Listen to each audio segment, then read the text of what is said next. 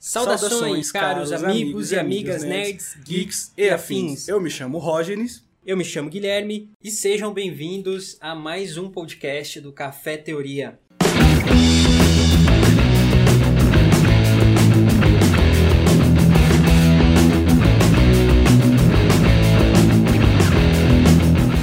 E hoje estamos aqui e vamos falar um pouco sobre o universo cinematográfico da Marvel. Vamos falar aqui da fórmula do sucesso desse estúdio que começou aí com o Homem de Ferro e se deu aí com Vingadores. Cara, vários personagens dos quadrinhos aí de maior sucesso no cinema.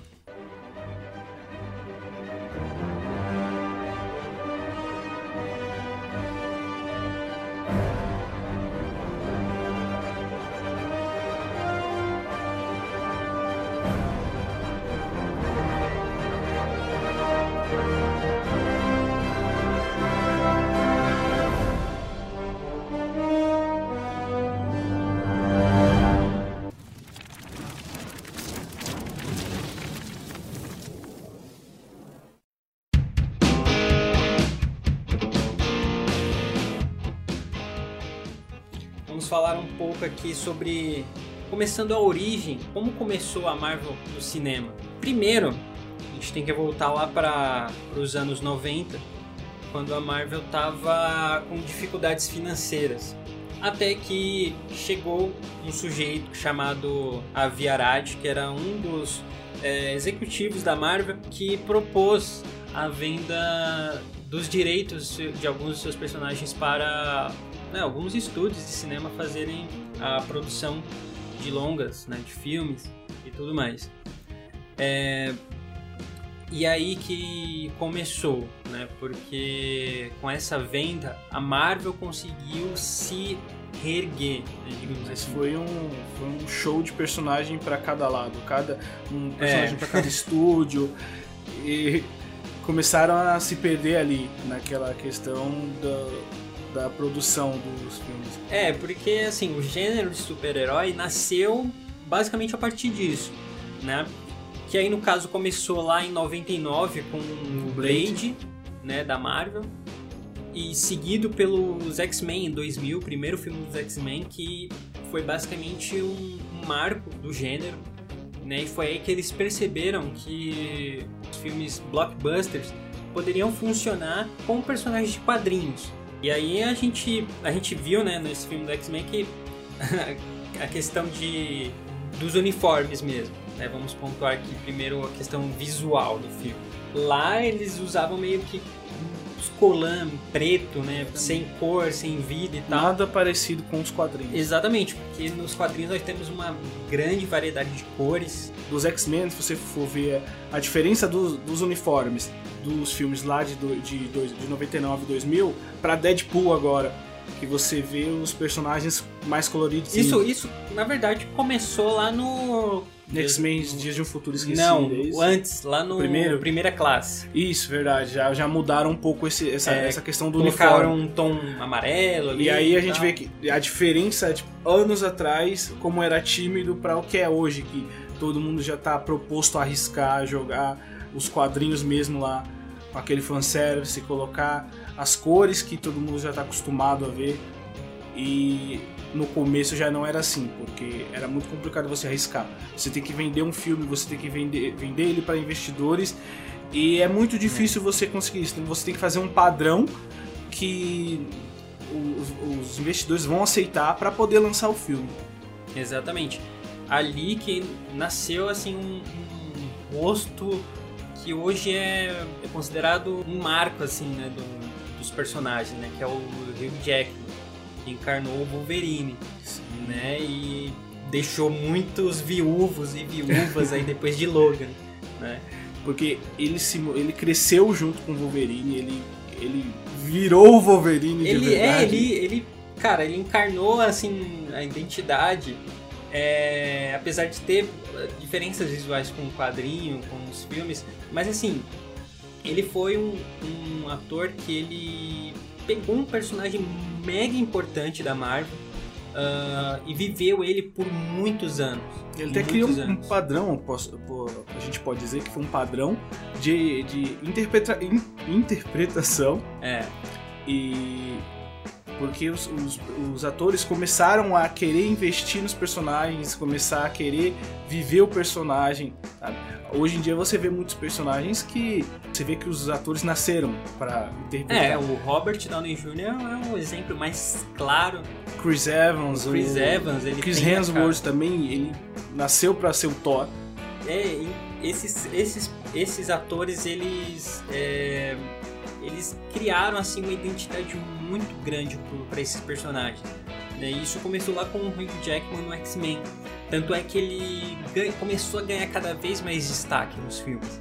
Nos quadrinhos, Wolverine é muito conhecido sim, mas sim. ele não é o líder dos X-Men.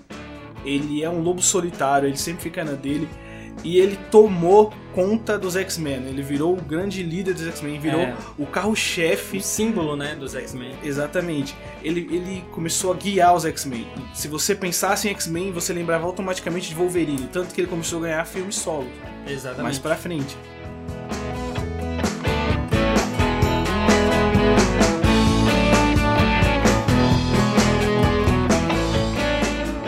Então, nós temos aí os X-Men né, na Fox. Junto na Fox também nós tínhamos o Quarteto Fantástico, Ai. que também foi vendido. Ai. A Marvel vendeu pro, pra Fox o Quarteto Fantástico. A gente, a gente tem que falar do, do quarteto? Sim, infelizmente a gente vai ter que falar um pouquinho só. Ah. É uma coisa que dói no é coração dolorido. dos fãs. Eu, eu tenho até medo do. Agora que eles vão voltar pro, pra Marvel, eu tenho até medo, cara mesmo sendo o trabalho da Marvel, dá aquele.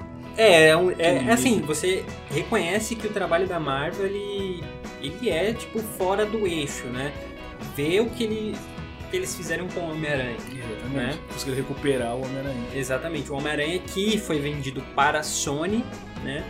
A Columbia Pictures, né? Que é a propriedade da Sony. Venderam o Homem-Aranha e a trupe, né? Vendendo é, o universo, o universo Homem-Aranha, né? Que aí vinham os vilões, os vilões é, os parceiros lá, tipo a Gata Negra, né? E tudo, toda essa galera ah, aí do universo Homem-Aranha. Todo mundo, todo mundo que você pensar do Homem-Aranha tava lá. É, também teve, na Fox também teve Demolidor. Demolidor. Ben Affleck, Ben Affleck. Ai, então, né? É bem, a gente sabe, né? Que tem que dar uma cagadinha lá no, no passado para conseguir fazer sucesso. Hoje tá, tá é. isso.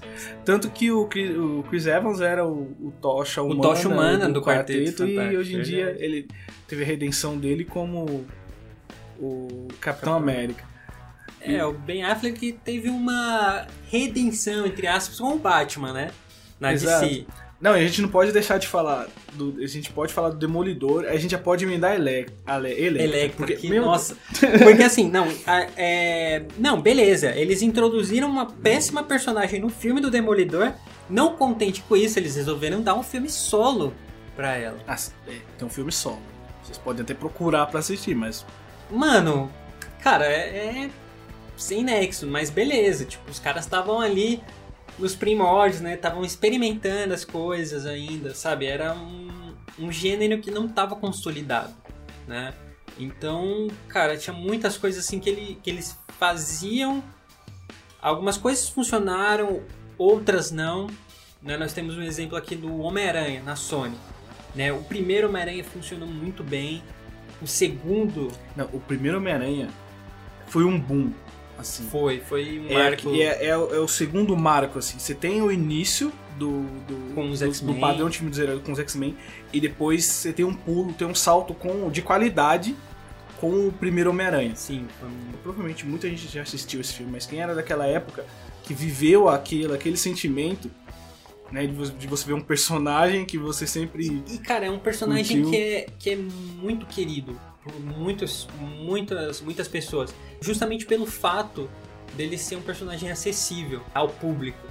É né? um herói de bairro, é aquele. Exato, é um cara com problemas. Com problemas que todo mundo tem, né? Problemas de falta de dinheiro. Relacionamento. Relacionamento. Familiar. Exatamente. Por isso que na época, lá quando o Homem-Aranha foi criado pelo Stan Lee, que ele estreou, era esse o intuito dele, né? Você Fazer um identificar. você, isso, é você fazer um, um herói acessível, um herói humano, que as pessoas quando estivessem lendo aquilo se É identificassem com ele. porque se você for parar pra ver, os outros heróis é, é, é inacessível, sabe? É, exatamente. Pra- pra Você vê Comparar assim com.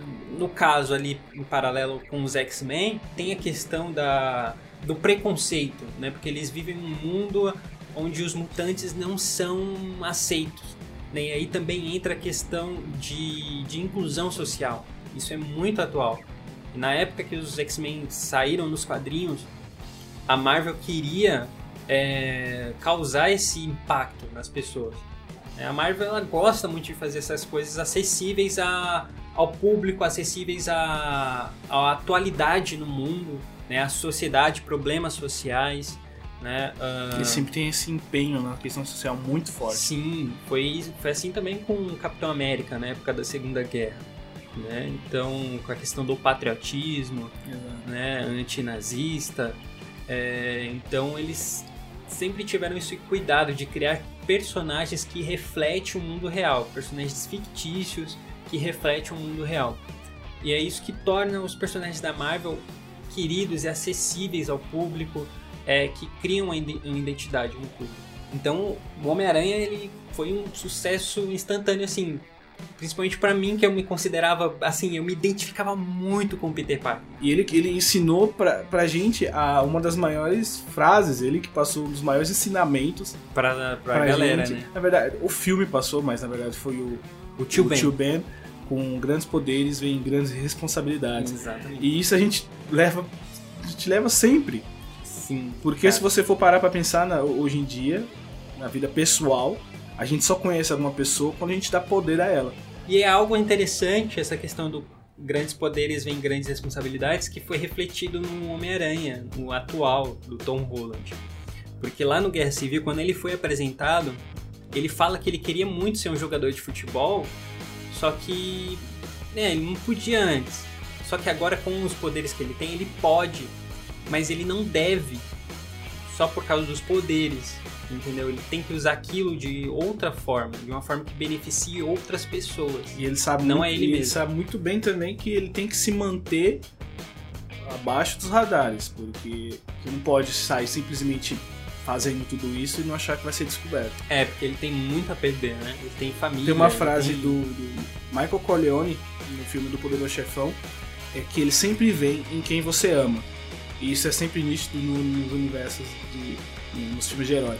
Eles sempre vão em quem você ama, Sim, porque pra te atingir. é, acabou que, né, nisso virou aquele o, o famoso clichê, né, dos filmes Exato. de heróis que assim, é, principalmente filmes de origem, né, que você tem um super-herói que ele vai lá, tá adquire habilidades, poderes, etc.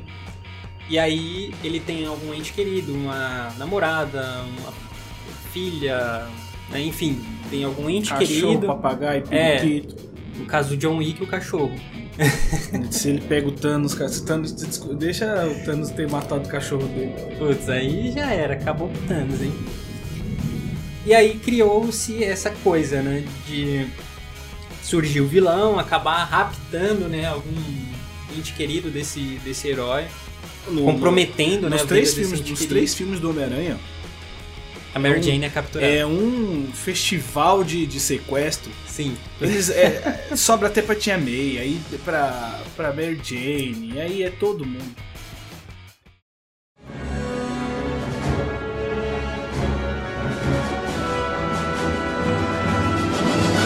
Vai, teia!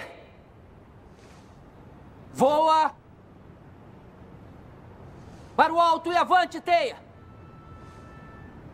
Shazam? Vai! Vai! Vai, teia, vai! Nope.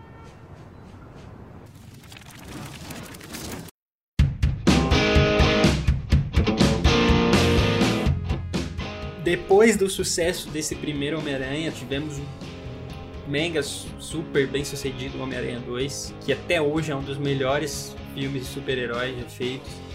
Eles atingiram um patamar muito, muito grande com esse E filme. aí começou a, a, a febre, só aumentou. Que aí já era filme, começaram a, a fazer mais desenhos sobre jogos de videogame.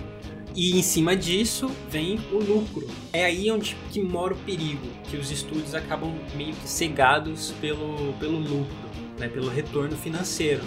O que acaba que os estúdios acabam meio que tomando algumas atitudes meio controversas. Gananciosas também. Exatamente. Que aí entramos no polêmico Homem-Aranha 3 pela Sony. Tem gente que gosta, não vamos julgar quem gosta, É. mas não, Respeitamos. não é um. E, assim, eu acho um filme, um filme divertido, cara. Mas assim, se Não, você levar em até consideração... hoje, até hoje as, tem meme do Esse- Tobey é, Maguire. é, esse, esse, esse é o legal. Como, como você esquece a dancinha, mano? Não tem como. A cena da dancinha, cara. E Marcou. quando você assiste o filme, você quer esquecer a dancinha. Você porque quer, é, você fica.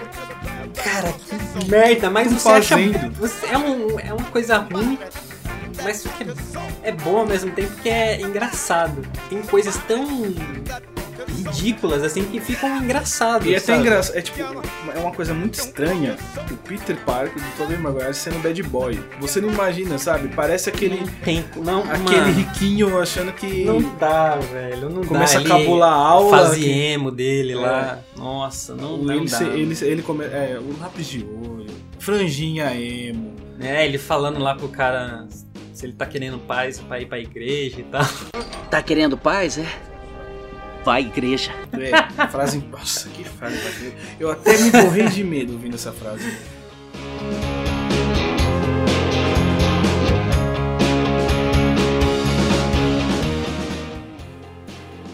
Enfim, ele foi muito problemático, né? Porque a Sony queria interferir muito.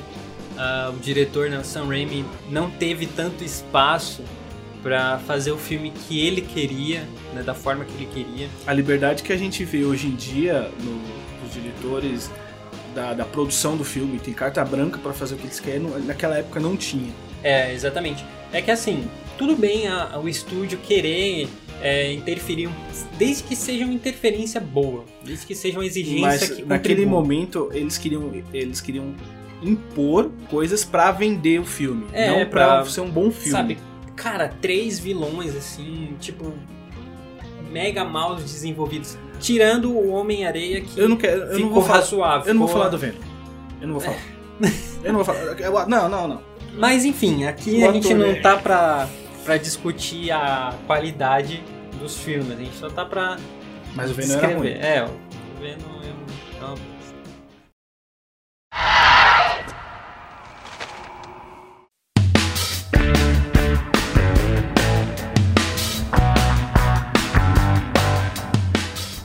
Então, tivemos aí pela Sony nessa trilogias, né, do essa trilogia aí do Homem-Aranha, né? Primeira. Foi a É, primeira primeira trilogia sequência. que já começou ali com. Voltando aos X-Men, que teve, teve três filmes. Os dois primeiros são bons e o terceiro não É tão ruim. bom. Foi a, é a chamada maldição, A maldição do do terceiro, terceiro filme. Mas a gente não falou de Quarteto Fantástico ainda. Quero. A gente só deu uma citadinha ali no Quarteto Fantástico, mas né. O Quarteto Fantástico, ele é uma, uma mostra da insistência, assim, da incompetência de alguns estúdios. Porque você vê a série clássica, aí você vê o filme dos anos 2000 ali, e a tentativa falha no terceiro, na terceira, no reboot do reboot, O reboot do agora, que foi em 2013, Nope. 2013, 14, 2013. Nope.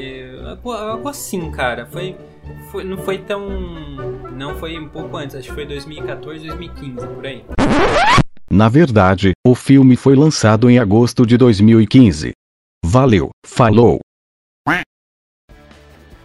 É um filme que eu não consegui assistir 15 minutos do filme. Cara, é.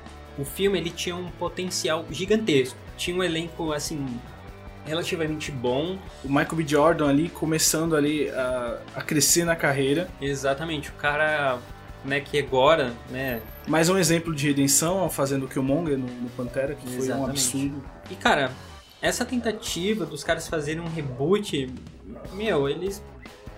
Prova que eles basicamente não aprenderam nada com os erros deles, cara. Eles, Porque eles repetiram Eles o mesmo repetiram. erro, cara. e, os- e o primeiro reboot, que é o do lado dos anos 2000, ele teve dois filmes ainda. Ele apresentou Eu Salvo, pra mim salva, a caracterização do Doutor Destino, que é, É, boa, A caracterização dele é muito e boa. o surfista prateado. Eles conseguiram jogar a ideia do Galactus assim no lixo, porque era uma nuvem que engolia Era uma planetas. sombra, cara. Era- É. Era uma sombra muito E- ridícula. Cara, era só fazer o Galactus. Se você vai fazer uma adaptação, você tem tipo liberdade artística pra você fazer algo desse tipo. Se você tivesse pegado lá no passado, tivesse feito um bom Quarteto Fantástico, sabe? O Quarteto Fantástico teria um efeito pra gente como são os heróis do CM hoje. Exatamente. Porque Quarteto Fantástico, ele é muito importante pra Marvel. Sim, cara. ele é a primeira família da Marvel, né? São os primeiros. Ele liga tudo. Ele liga Cósmico, ele liga o Namor, ele que é um personagem, o Aquaman, o pra- Aquaman da Marvel. da né? Marvel. Que ele é um personagem muito importante e provavelmente ele vai estar na fase 4. Da Marvel agora. Ele vai estar porque ele é muito importante É. e eles ligam muita coisa na Marvel e, se, e eles vão ser, sei lá, carro-chefe da, da, da próxima fase da Marvel. Eles chegando, eles voltando agora para os estúdios Marvel, ele- a, a Disney comprando a Fox, vai ser muito importante. Mas essa importância ela poderia já ter sido colocada há muito tempo atrás. Eles, simplesmente eles pegaram os principais personagens, né? Então vamos lá. Ó, a Fox pegou os X-Men, pegou o Quarteto Fantástico, né? Os dois maiores Que supergrupos. já são que tem. ligados também. Já Exatamente. Tem muita coisa ligada ali. Com certeza. Aí pegaram, né, tiveram menores, né, que no caso o Demolidor, tiveram a Electra, né? A Sony pegou o Homem-Aranha, que é simplesmente o maior herói da Marvel, né? E a gente ainda, ainda nem, a gente, ainda nem falou da segunda fase do Homem-Aranha com o o Andrew, Andrew Garfield. E sim, é- são os principais personagens. Isso já dá uma deixa pra gente colocar o que a Marvel conseguiu fazer com os personagens considerados secundários dele. Sim, com certeza. E também a Sony pegou o Motoqueiro Fantasma, Não. que foi interpretado pelo icônico Nicolas Nicolas sem Cage. reação Cage.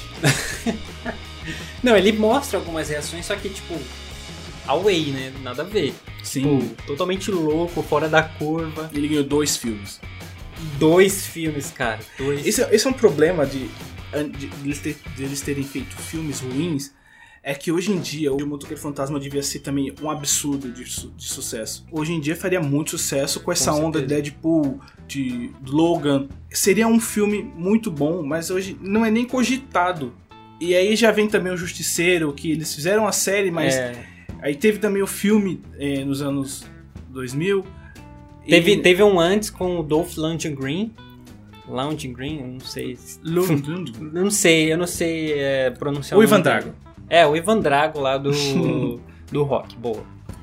Tiveram, Uma boa. tiveram um filme dele, acho que foi nos anos 80, por aí. E aí tivemos um reboot, ah, que foi ali em 2003, aproximadamente 2003, 2004. O Demolidor e o Justiceiro foi, a- foi na mesma leva ali, foi mais ou menos É. próximo. É, que no caso o Justiceiro ele foi produzido pela, pela Sony, né, em paralelo ali com o Homem-Aranha 2. Depois disso tivemos o Justiceiro Zona de Guerra, que conseguiu ser pior do que o primeiro. E também, cara, o famigerado filme do Hulk pela Universal. Esse Ou também- Universal. né? Esse também tem dois filmes. Por você, Deus tá vendo aí, é você mesmo. Você pulando o, Hu- o Hulk na maratona. É, o do incrível, CM. o incrível Hulk, eu tô ligado A que gente- muita gente pulou. Inclusive eu pulei. Eu não pulei, não. Pô, a cena dele chutando lá o, o cara na, na árvore é absurda. Ah, é bom. Não, o, o Incrível Hulk, ele é um filme mediano que tem cenas boas. E, foi- e detalhe, foi passado no Brasil. Um, um filme de Hollywood que a mulher tá gritando: Vem jantar! É- cara, isso tem que ser glorificado. Na favela da Rocinha, né? Tem atores que não são brasileiros interpretando brasileiros. Eles são é, mexicanos, pode dizer. Mexicanos, porto-riquenhos, Eu são, não vou, eu não vou, eu não, sério, eu não vou, eu não vou, a gente vai são falar, latinos. A gente não vai falar, atores a gente não vai falar disso latinos. agora, mas eu, eu não sei porque Hollywood acha que o, que o brasileiro fala espanhol. Cara, não faz nenhum sentido. Eles, pe- eles pegam, tipo, atores away, assim. Ah, beleza, é América Latina, pega qualquer um lá, tipo, pega um argentino, É, um uruguaio, um mexicano, sei lá, pega qualquer um que vai servir lá pro Brasil, pois tá é. ligado? Beleza, aqui é uma bagunça, é, é a mistura. É, É, favela, praia, é. churrasco e bunda. Bunda. é, é o que a gente. todo mundo acha isso que a gente importa. Brasil é e conhecido por isso. E feijoada. E caipirinha. Caipirinha. Só. E. Mas. E Rio de Janeiro. É verdade. Futebol. Futebol também. O primeiro filme do Hulk. E samba. Acabou, tá Acabou. bom, parei. O primeiro.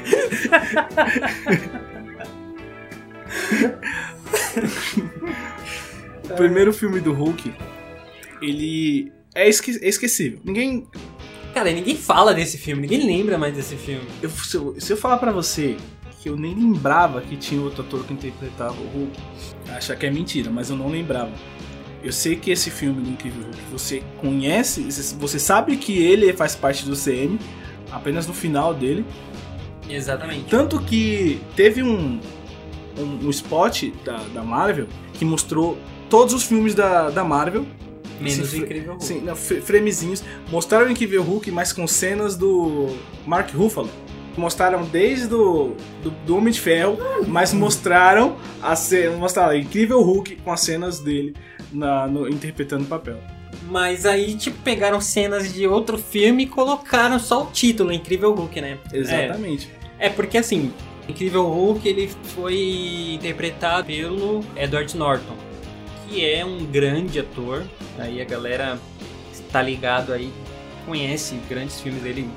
Né? Ele Aquele fez- filme que não fe- pode ser citado, ele fez né? um bom Hulk, mas era pra ele estar aí hoje em dia, mas ele começou a querer palpitar demais em roteiro. Não, ele, ele, ele queria refazer, ele tava querendo se meter muito ali no roteiro, na, na questão comportamental do Hulk, sabe? E isso fugia totalmente do controle da, da Marvel, porque eles queriam coisas diferentes. E aí, na, na Marvel tem, um, tem hierarquia, não é simplesmente você vai chegar lá e vai fazer o que você quer. tem a Exato, produção, tem todo mundo ali, É, até cada um porque- tem a sua função. até- assim, claro que eles dão, é, a Marvel dá muita, muita liberdade sim, pros atores é, ajudarem na construção do personagem, né, palpitarem coisas que funcionam ou não no ponto de vista do ator, né? É, porque quem está lá interpretando tem uma visão né, diferente de quem está fora. Né? E isso é normal. Só que assim, o cara queria mexer na, na produção do filme, no roteiro, na edição do filme. É o famoso subiu a cabeça. Exatamente, e o cara tava exigindo um salário, né? E Absurdo. aí tiraram ele e depois que eles conseguiram de volta, que eles conseguiram os direitos de, de- a- o estúdio Marvel conseguiu o direito de volta de conseguir fazer os filmes da- do Hulk, mas só em filmes dentro de filmes já do universo, não podia fazer um No caso filme solo. Vingadores. Isso. E eles não podiam fazer um filme solo. Quando chegou, na época, quando chegou nos Vingadores, eles apresentaram o, o novo Hulk. E ele parte do momento do. do fim do, do filme do. Do Norton. O Incrível Hulk, né? Isso. Que ele tava meio isolado lá e, E ele fala de uma cena. Ele fala de uma cena pós-crédito desses filmes. Que ele disse que ele colocou a arma na boca e atirou e o outro cara cuspiu pra fora. né? Essa é uma caso, cena pós-crédito, se eu não me engano, não, acho que é do, do primeiro filme. Tem uma cena que ele faz isso, que ele atira na própria boca, ele atira e o Hulk cospe, ele, ele volta à vida. E deu certo, é o, é o- é o Hulk que a gente vê É, aí. o Mark Ruffalo casou muito bem, né, com o Bruce Banner. Como eles não poderiam, não, podi- não poderiam fazer um filme solo, eles colocaram o planeta Hulk no meio do Thor Ragnarok.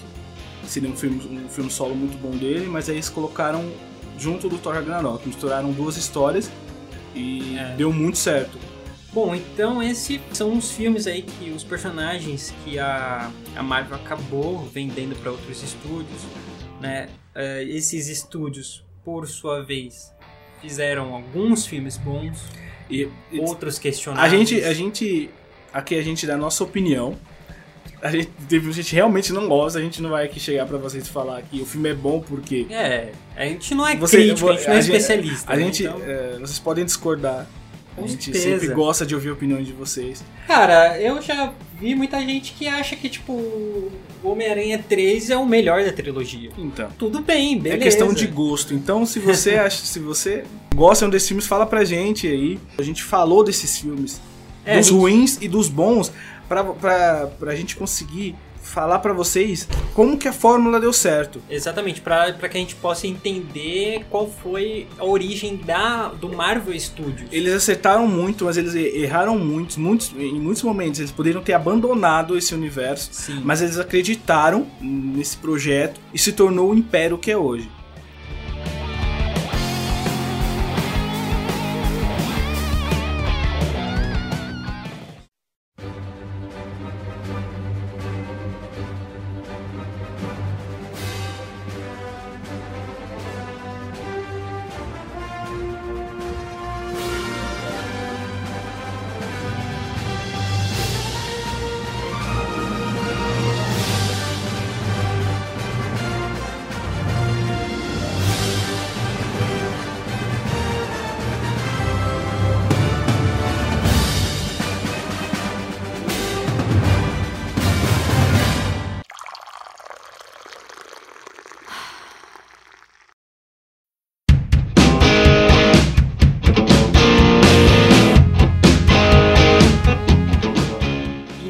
Nós tivemos aí alguns filmes dentro desses estúdios aí dentro da Fox, dentro da Sony, da Universal. E aí chegou um momento em que a Marvel decidiu apostar suas fichas e produzir seus próprios filmes. Eles mesmos falaram, vamos lá, a gente já, já tem um padrão, a gente já tem maneira de mostrar os filmes, a gente não vai precisar mais dos, dos outros estúdios. Isso. É, e aí no caso eles surgiram com essa ideia de criar esse, um universo compartilhado, né, como nos quadrinhos, né, porque os heróis eles interagem entre si, é normal isso nos quadrinhos. É, e aí eles tiveram essa ideia de começar a produzir seus próprios filmes, é, eles viram lá quais personagens eles poderiam usar, Foi uma aposta muito grande, porque você e muito passar arriscado. para você passar algo que é comum nos quadrinhos para para tela é muito complicado, é, é algo difícil de você fazer. E era uma aposta muito grande, tipo, tinha muita chance de dar errado também. É, porque assim, na, nessa época, né, foi em 2005, 2006, ali tava o, o Batman, né, do Nolan, né, da DC, né, o gênero de super-herói tava sendo meio que reinventado ali naquele momento, e aí eles decidiram apostar as fichas deles com o Homem de Ferro, foi o primeiro filme da, da Marvel Studios. Até ali ele era considerado um personagem secundário. Então, como eles não tinham os direitos que estavam nos outros estúdios, eles tiveram que apostar em um, um personagem que não era tão Tão popular, né? popular. Ele, ele era importante sim nos quadrinhos, mas para o público ele não era tão é, popular. É, porque assim, nos quadrinhos ele, sei lá, eles tentavam criar histórias pro Homem de Ferro, só que não atingia um público tão bom quanto atingia o X-Men, quanto atingia o Homem-Aranha. Homem-Aranha, o Hulk, o Quarteto Fantástico, né? É, então assim, eles, o Homem de Ferro não era tão popular quanto esses heróis, que, né, estavam com outros estúdios. Eles poderiam dar muito certo ou muito errado. E se desse muito errado, E esse Cara. filme ele, é tão, ele tem uma importância gigantesca porque é, é o início. Eles poderiam ter escolhido outros personagens, por- por exemplo, começar com o Capitão América, sim. que já era que já tem uma, uma importância maior. É, o Capitão América ele sempre foi o, o líder, né, dos Vingadores, né? E aí eles Oscilava entre ele e o Homem de Ferro. eles construíram um, um Homem de Ferro que ligou praticamente todos os outros filmes.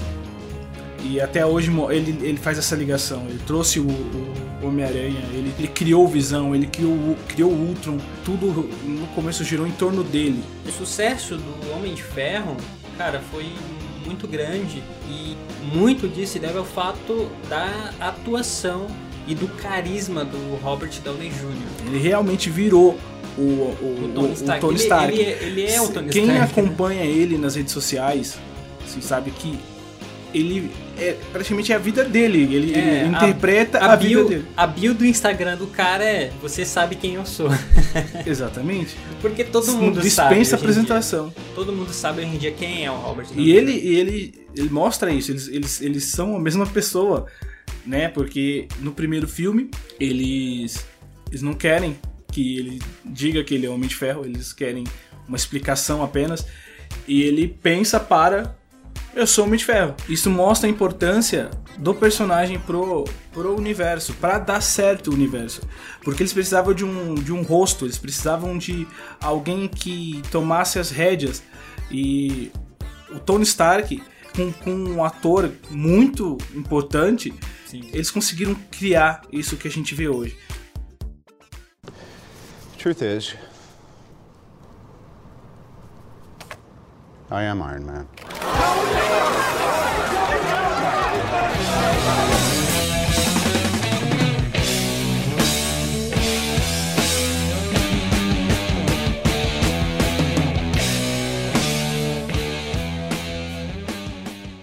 Por trás disso tudo, né, tínhamos uma, a mente criativa do Kevin Feige, que é o. Hoje, ele é o atual presidente do Marvel Mano da Studios, chuva, é o um- cara que assina o, o cheque. É o cara que participa ali de todas as produções do filme. É um cara que. Meu, ele. É um cara que ele, ele se antecipa. Né? A Marvel. Ela tem. Ela tem planos. Hoje, parando pra pensar hoje, ela já tem. O Kevin Feige ele deu uma entrevista dizendo que a Marvel já tem já os próximos. Pelo menos os próximos cinco anos já planejado. Sim, tipo, tem três anos já tem, já tem datas reservadas. Sim. Dois anos já tem, tipo, seis filmes garantidos. Em três tem data reservada. E esses os outros dois aí pode ser a entrada desses novos personagens da compra da, da Fox. Isso se tornou algo que se vende, né? Automaticamente. Sim, é, um- é assim, você colocar um filme e o selo tá lá, Marvel Studios, cara, é, um, é um sucesso instantâneo. Você vê isso quando eles decidiram trazer um grupo de personagens que era desconhecidos do público, né? Ah, que é o Guardiões da Galáxia. Porque assim, cara, quem conhecia o Guardiões da Galáxia? se alguém que falar que conhecia é, é bem difícil. É Porque difícil, cara, porque. Meu, eles pegaram esses filmes que ninguém conhecia e transformaram num sucesso instantâneo. é uma, é uma surpresa. Foi uma surpresa muito grande o anúncio desse filme, porque ninguém esperava. Eles sempre esperam outros personagens que são mais conhecidos, mas não abs- é, absolutamente desconhecidos. Já foi divulgado que esse próximo, essa próxima fase da Marvel vai ser nesse padrão. Vão apresentar muitos personagens que a gente não conhece, que a gente não é acostumado a ver, não tem essa importância como os, os carro-chefes, mas que a gente já sabe que provavelmente pode dar certo, porque Exatamente. eles sabem fazer. É porque os caras eles pegam, né, uma coisa assim que o público não conhece ou não tá tão familiarizado e transforma num sucesso, né? Eles- Porque é algo que eles podem, que moldar, eles, eles podem moldar. Assim, que a gente não conhece, a gente, a gente vai, ele vai ser apresentado da forma que eles querem. Eles sabem como, como apresentar isso para que o público goste. E aí, né, nós tivemos ah, Homem de Ferro, Incrível Hulk, Homem de Ferro 2, Thor, Capitão, Capitão América, América. e em seguida o Vingadores, que foi o filme que marcou o gênero de super-herói no cinema. Ele foi é, um filme de crossover que reuniu ali todos os personagens Algo surreal.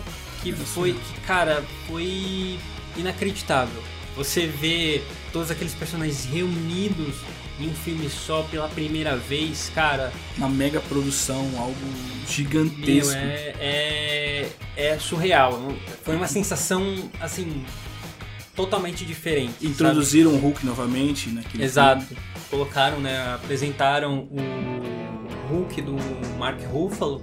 E, meu, foi um marco, foi um recorde instantâneo, né? De audiência, de bilheteria. E depois disso, tivemos um anúncio, né? De que a Disney havia comprado a Marvel Studios. E nisso, com a compra da Disney, é, a Disney deu muito mais, é, muito mais liberdade para os caras, né? porque eles ainda não tinham que Podemos responder... chamar liberdade de dinheiro, então.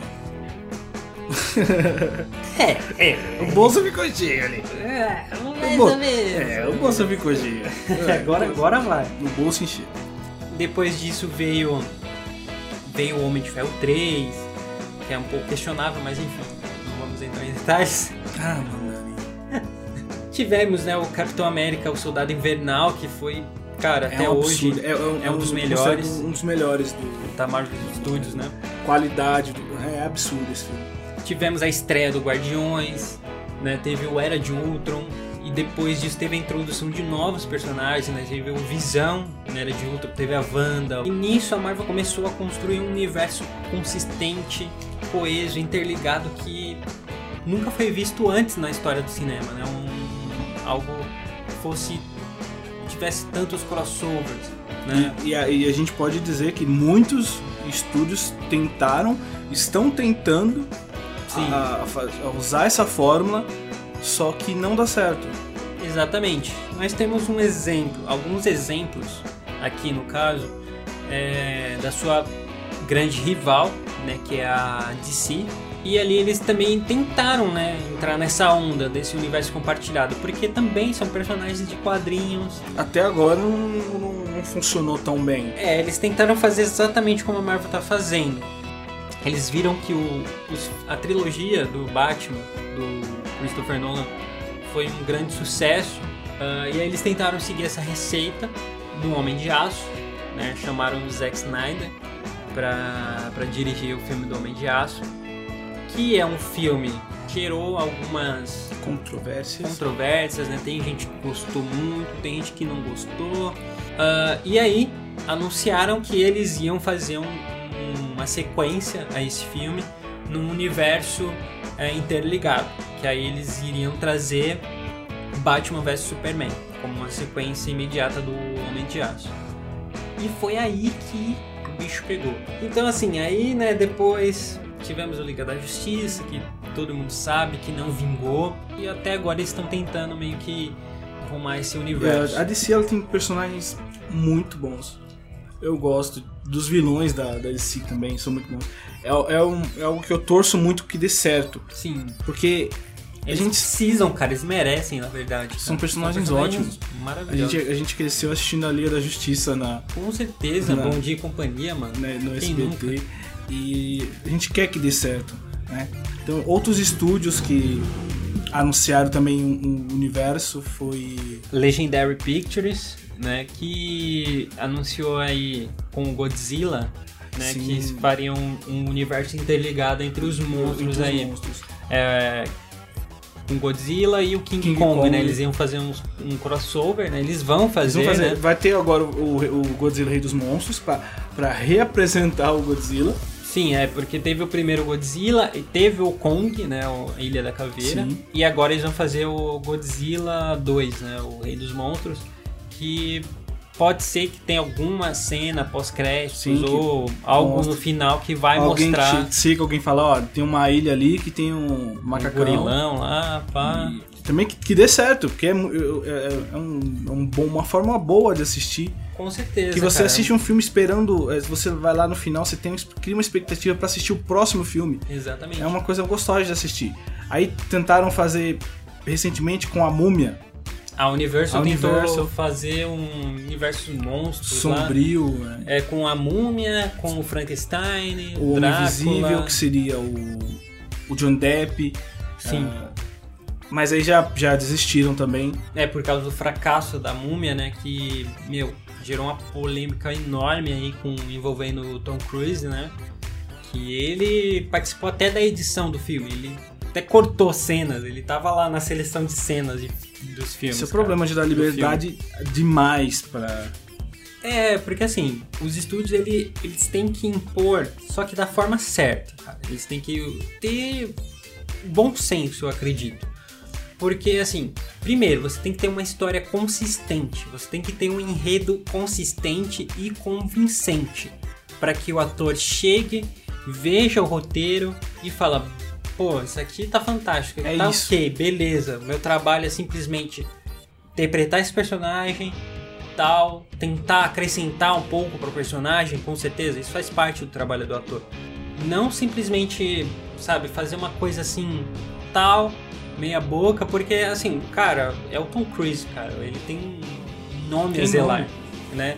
E assim, ele queria né, meter lá o B dele, achando que não tava bom, né? E acabou meio que confundindo tudo, entraram lá em discordância e acabou saindo uma bomba, que resultou aí no cancelamento ou adiamento. Tá na geladeira, né? Eu acho que cancelamento, porque vai ser complicado lançar depois do fracasso da, da É. múmia. Exato. Pode ser que eles esperem um tempo aí pra tentar retomar depois. Acho que foi um erro eles, ter, eles terem anunciado esse, esse universo antes de, de esperar a repercussão do, da múmia. Sim. Porque você poderia ter divulgado os outros filmes, beleza. Como Invisível. Uhum. Mas aí você deixa acontecer o filme, você deixa. Vamos lá no finalzinho, você coloca uma deixa que. Sabe, que estão ali no mesmo universo. Você chegar e falar assim, ó, a gente vai fazer isso e pronto. Porque eles perderam filmes com isso. Sim, sim. Eles podem lançar mais pra frente o Homem Invisível, Frankenstein. É, e coloca. tal. Cara, coloca o Velozes e Furiosos junto aí, ó. Meu, Universal é dona dos Velozes e Furiosos, estão fazendo tudo, aí fala, É, bota ali tudo. o, o- alguns, alguns filmes spin-off. aí, Velozes e mano. Furiosos na Transilvânia. É, isso, ó. pom- mete o Conde Drácula lá pilotando um, um Mustang lá, sei lá, cara, faz... O Velozes e Furiosos não é algo que deu certo, não, tá, não dá dinheiro a rodo. Virou filme de ação, né? Mais Virou filme de carro. Exatamente. Eles mudaram totalmente a proposta, né, mas... cara, Querendo, querendo ou não, é um, é um filme interligado. É um, é um- Entre aspas, assim, você pode dizer que é um filme interligado. Porque é, são, Pega... são 299 filmes do Velozes e Furiosos. Acho que o, o número 300 sai esse ano com spin-off. É, o Hobbs and Shaw. É. Vai ser o, número, o filme de número 300 da franquia Velozes e Furiosos. Os Querendo ou caras não, e os caras assumiram o absurdo, né? Porque eles colocaram, eles colocaram o Idris Elba como um Superman negro, né? Que ele, ele mesmo fala no trailer. Eu sou um Superman negro. É, sim. Mano, eles colocaram um absurdo, o cara puxando helicóptero. Cara, o The Rock puxando helicóptero, The. Rock- Não, o, The, The Rock, ele, Rock- já, ele já desviou míssil. Não, o The Rock quebrou o gesso no braço dele, pulou de cima Não, de um ele- prédio. Ele... ele quebrou o gesso só fazendo força assim no braço. Não, pô, ele já. Ele, todo, mundo, todo mundo na expectativa que saiu o Adão Negro, mas, pô, ele já tá aí. O Adão Negro já existe. Já existe. Ele, ele tá no. tá pilotando lá. Tá pilotando. carros lá exatamente, tunados. cara. Não precisa, mais, é só colocar. Do nada aí no próximo vai aparecer ele com um raio no peito, só. É. Sei lá, ele aparece lá. com- Explicaria muita coisa. é, aparece um deus lá, o, o Shazam, oferecendo os poderes pra ele lá. Beleza. Acabou. Aí, trouxe a cavalaria? Mulher, eu sou a cavalaria. Com certeza. Enfim, é, é uma fórmula que a Marvel conseguiu fazer, todo mundo quer copiar, mas sempre falta uma coisinha. Eu acredito que seja questão organizacional. Porque a A Marvel. hierarquia, tem a hierarquia também que você sabe quem faz o quê, quem manda onde. Exato. Porque assim, na Marvel eles têm, querendo ou não, eles têm liberdade. E eles têm um cara que, além de, de ser um, um ótimo produtor, um ótimo cineasta, ele é um fã de quadrinhos. Visionário. Ele é um visionário. dizer. É, exatamente. Porque você para pra pensar hoje, tem coisas que você viu no primeiro Capitão América, no primeiro Homem de Ferro, que você entende hoje, sabe? Sim, com certeza. Tempos depois. Você vê um filme há um ano, você descobre um easter egg de- dele hoje, sabe?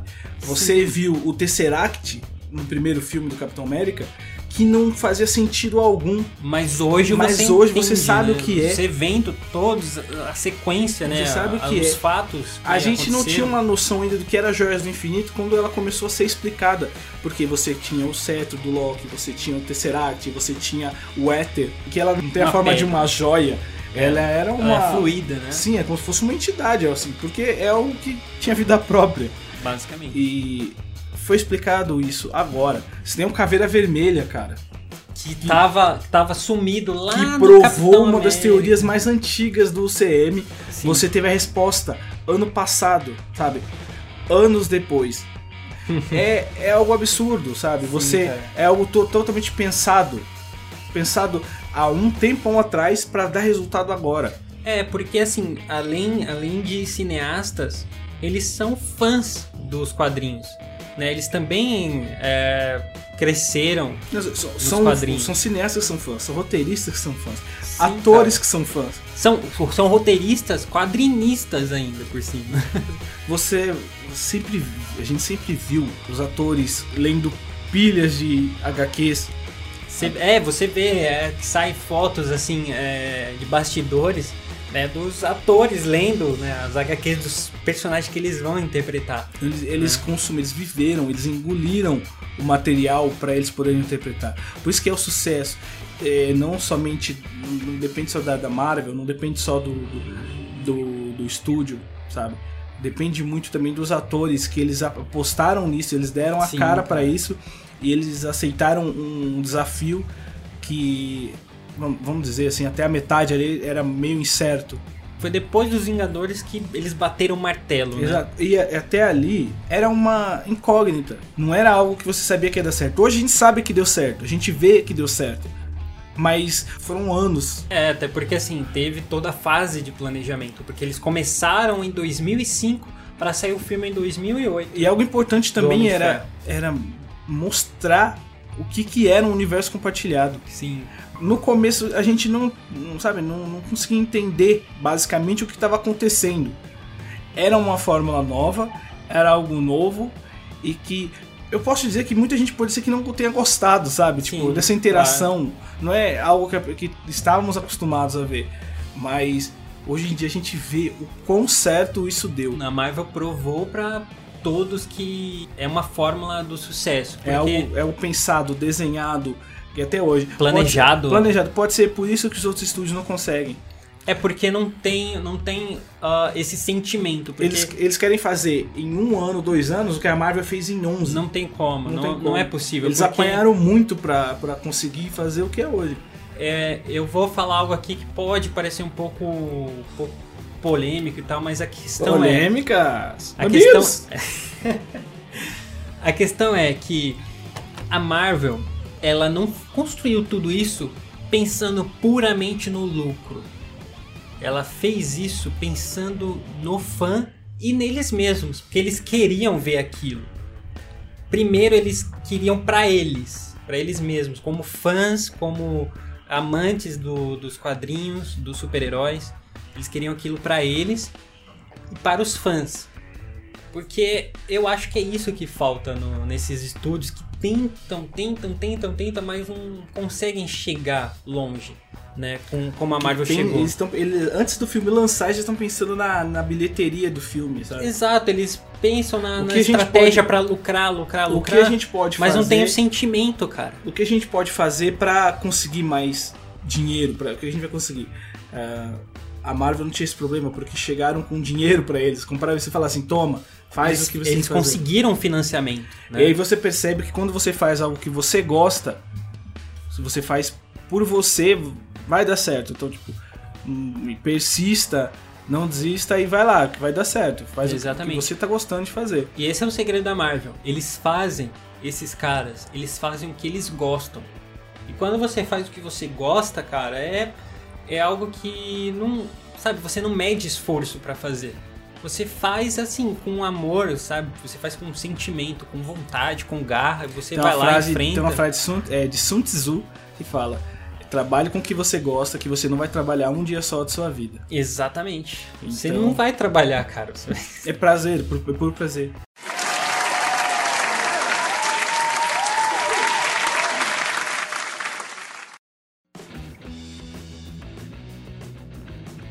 É isso, esse, essa é a fórmula Marvel que nós acreditamos aí que foi a receita para o sucesso da Marvel e agora vai se concretizar né, com Vingadores Ultimato, Grande finale, né, que chave de ouro. Cara, e vai encerrar aí o, a saga, né? Que eles nomearam de Saga do Infinito. E já pode esperar que. Você pode esperar que esse é um filme pra você. Pra você Pra que acompanhou. É, lá- é aquele filme que você vai ver referências. Vai ter muito Avenger- Avengers Assemble. Vai ter Tem muita... que ter, cara. A gente tá esperando isso há mais tempo. Esse filme vai ser pra você, pra gente assistir. Vai ser um filme pra fã. Tudo que a gente esperou em 11 anos que a gente não viu nesses filmes vai acontecer. Clichê pra caramba vai acontecer, porque é um filme pra gente assistir. Que a gente roeu o osso pra assistir. Exatamente. Vai ser muito bom, vai ser um absurdo esse filme. Eu creio que vai quebrar muitos recordes pra fechar com chave de ouro esses 11 anos da Marvel, esse universo que eles criaram lá desde o começo, desde aqueles filmes que não deram certo lá, já serviu como exemplo pra pra eles do que fazer e do que não, o que não fazer. Então, pode aguardar que a, essa saga tá, fe- tá sendo fechada, mas esse a UCM não vai deixar de existir. Não, Eles vão ter uma não. fórmula nova, eles vão fazer, eles vão conseguir criar outra coisa. Assiste os filmes, confia que é padrão Marvel. Padrão Marvel de qualidade. Os Quali- caras criaram um padrão de qualidade nesses filmes.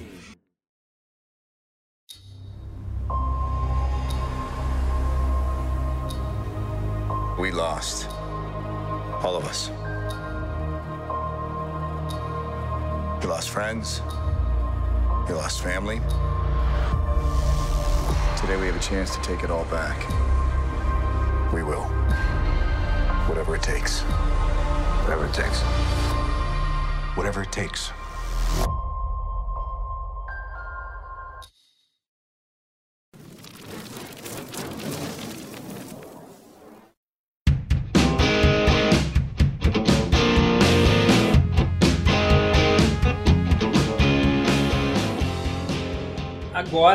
Nos resta aguardar pro futuro da Marvel, que vai se dar depois do Vingadores Ultimato. E, cara, já estamos com muitas expectativas do, do futuro, do que, que eles estão planejando A gente para os próximos filmes. mais pra frente a gente vai gravar mais um podcast agora falando do futuro, do futuro do da futuro Marvel, da Marvel nessa próxima fase. Exatamente. Aguarde também nosso podcast sobre as nossas reações do filme. Que, nossa, não... vão ser lágrimas. Lágrimas Lágrimas. rolarão. Como dizia um amigo nosso, lágrimas, sangue e suor. e essa foi a nossa visão sobre o CM, essa, esse épico que foi esses anos todos acompanhando isso. São 11 anos de história, então, É, Como a gente sempre fala, a gente está aberto, você pode discordar da gente, com certeza. porque é uma resenha entre nós e vocês também.